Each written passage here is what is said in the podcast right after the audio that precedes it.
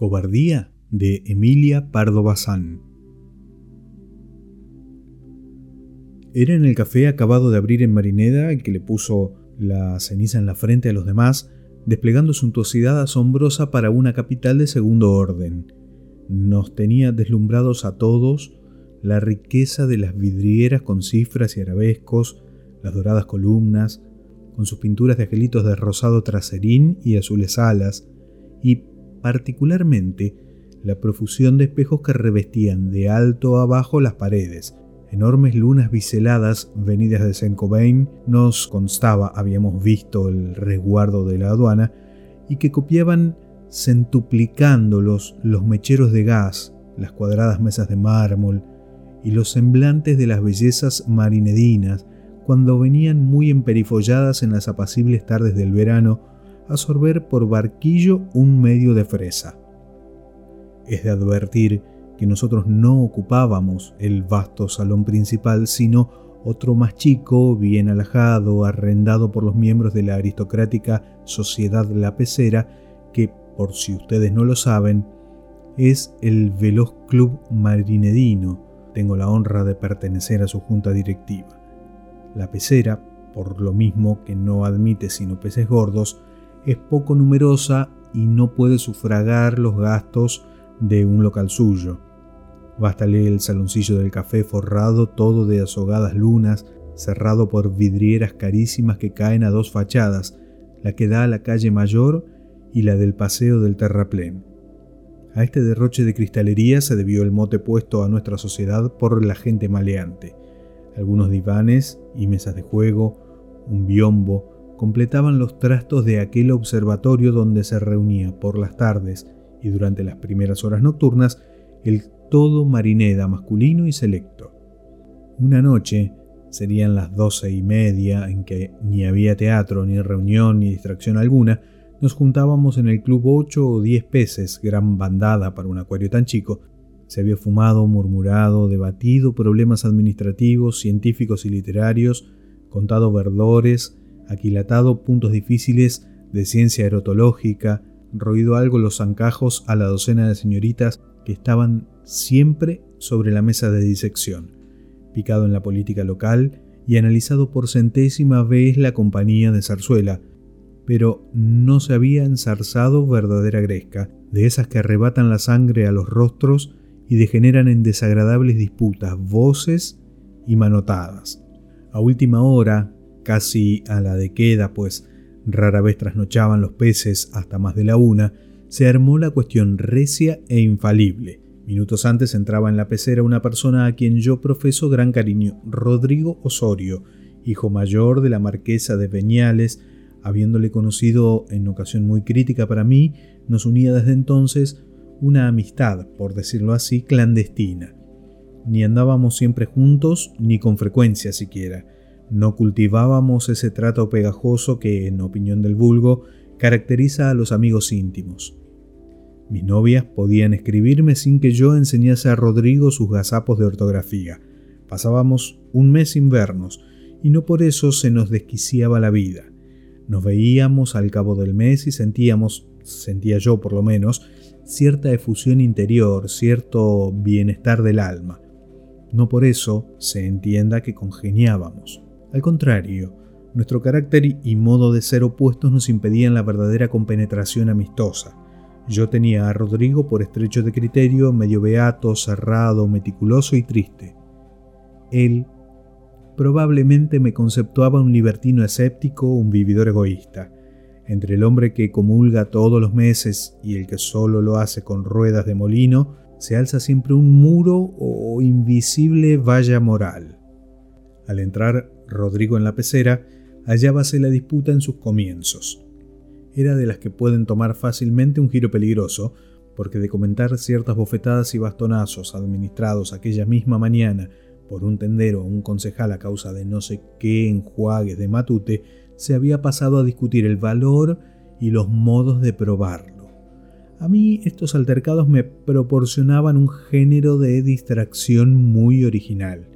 Apenas principiaban a exaltarse los ánimos, fijaba la vista en la pared de espejos, donde se reflejaba el grupo de contendientes observando algo fantástico, al menos para mí.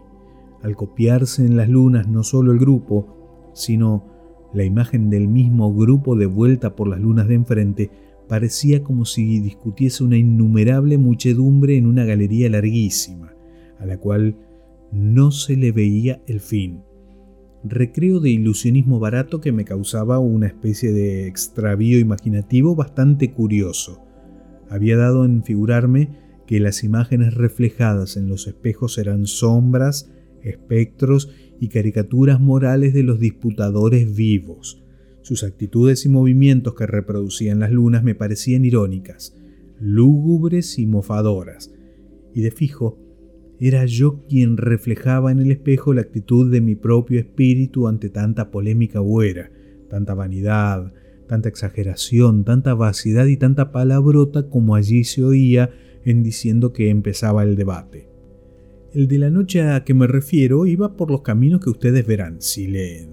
Yo, decía Mauro Pareja, pez de muchas libras, comprendo que en casos así se ciegue el más pacífico, se le suba el humo a las narices y le emprenda linternazos hasta con su propia sombra. Eso de que le llamen a uno matutero, señores, aunque yo lo fuese, no le tolero que me lo llame ni al lucero del alba. Pero las armas naturales, ya me apesta lo del cambio de tarjetitas y la farándula de los padrinos con sus idas y venidas y la farsa de los sables romos y el sueltecillo de cajón.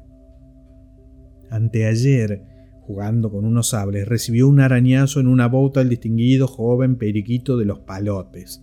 Pleca y luego ha quedado horrorosamente zanjada la cuestión surgida entre Periquito de los Palotes y Juanito Peranzules, a freír monas, y vaya una manera de volver por la decencia, el puño, señores, y a vivir.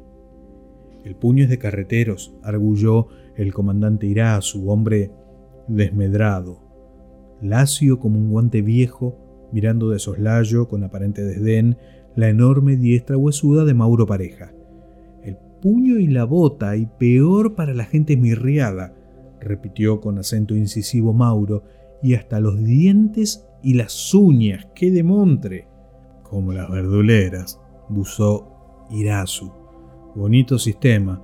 El mejor día nos arrancamos el moño. Taco. Oye uno cada cosa.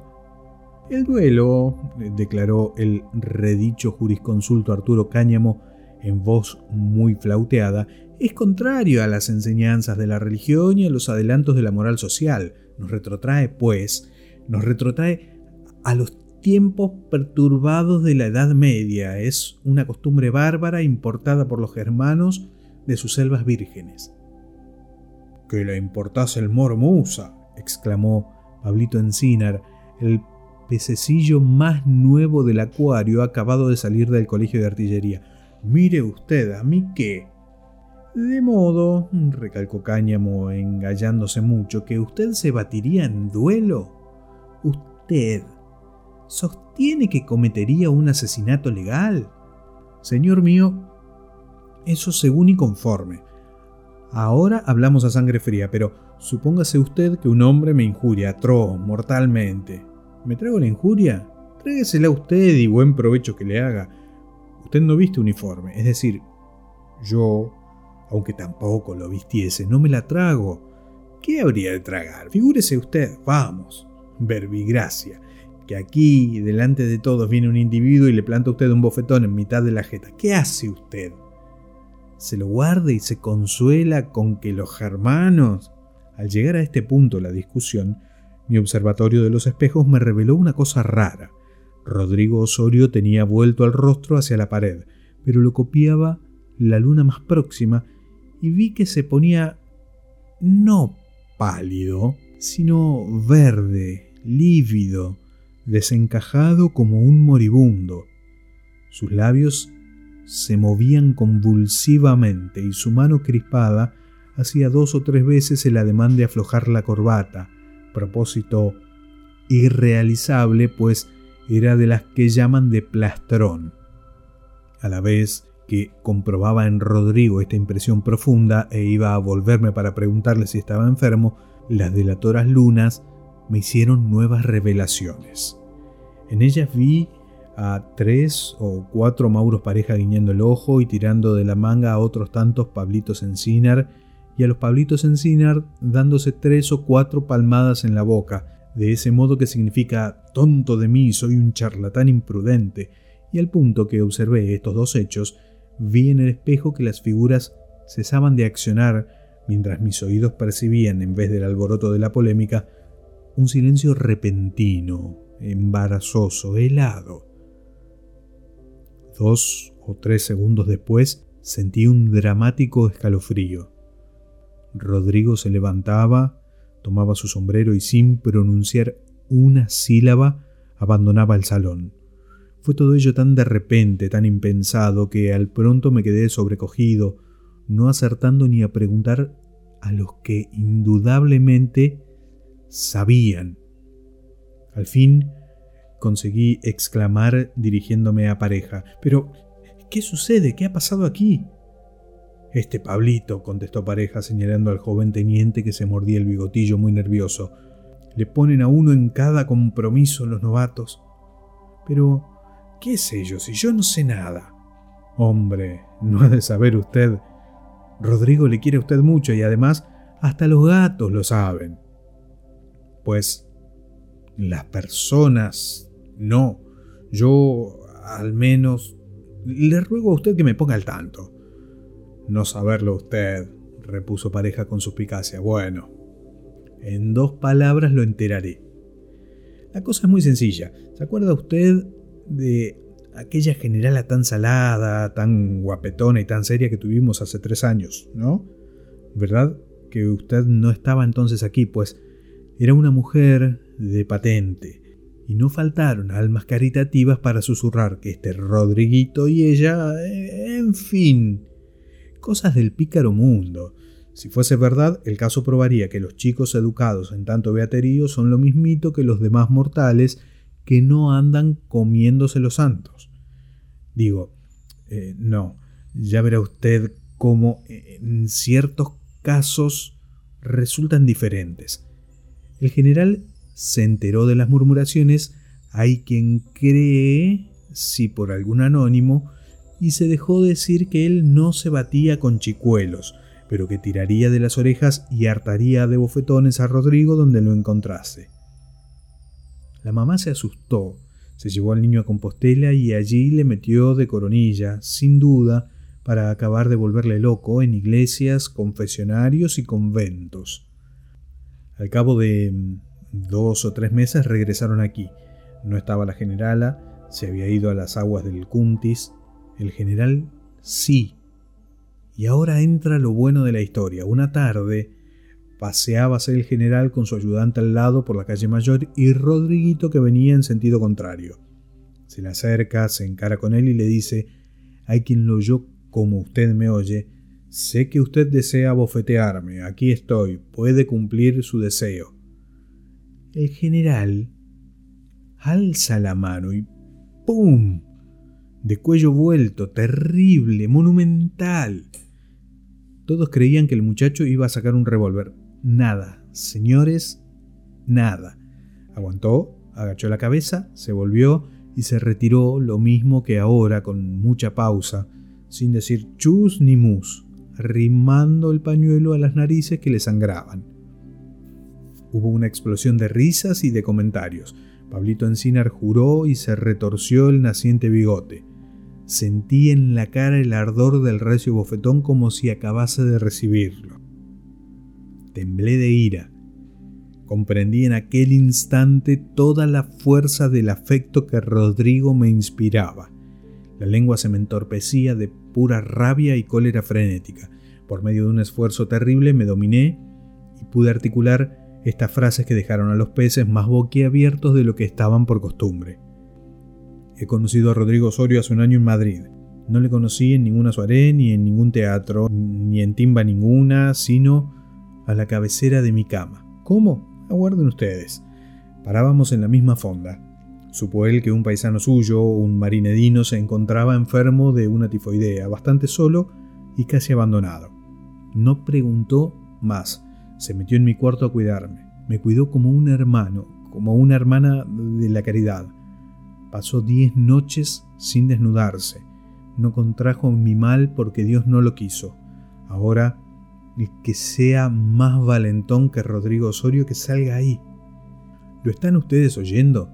A ver, a ver si alguno tiene ganas de que yo sea el general. Porque a mí me hormiguea la mano. Mauro Pareja no esgrimió contra mí los dientes ni los puños. No me vi tampoco en ocasión de jugar con ningún sable, florete ni otra arma mortífera. Escrito por Emilia Pardo Bazán, Cobardía.